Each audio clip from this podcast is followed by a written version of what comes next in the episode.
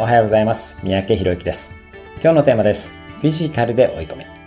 あなたは最近全力で力を出し切った経験をしたでしょうか？実はこの出し切るという感覚は仕事上で持つのが難しいものだったりします。一方、スポーツや運動においては出し切る感覚になるのが比較的容易です。例えば200メートルを全力で走れと言われたら自分なりの全力を出すことは可能かと思います。そして運動において出し切る感覚をつかんでおくと仕事や私生活の場でも出し切ることができるようになります。経営者やエリートビジネスマンで真剣にスポーツに取り組んでいる人が多いのもこういう理由があるかもしれません。私自身もトライアスロンに取り組んでいますし、定期的に全力疾走もするようにしています。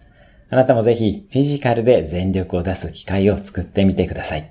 他の場でもいつでも全力が出せるようになります。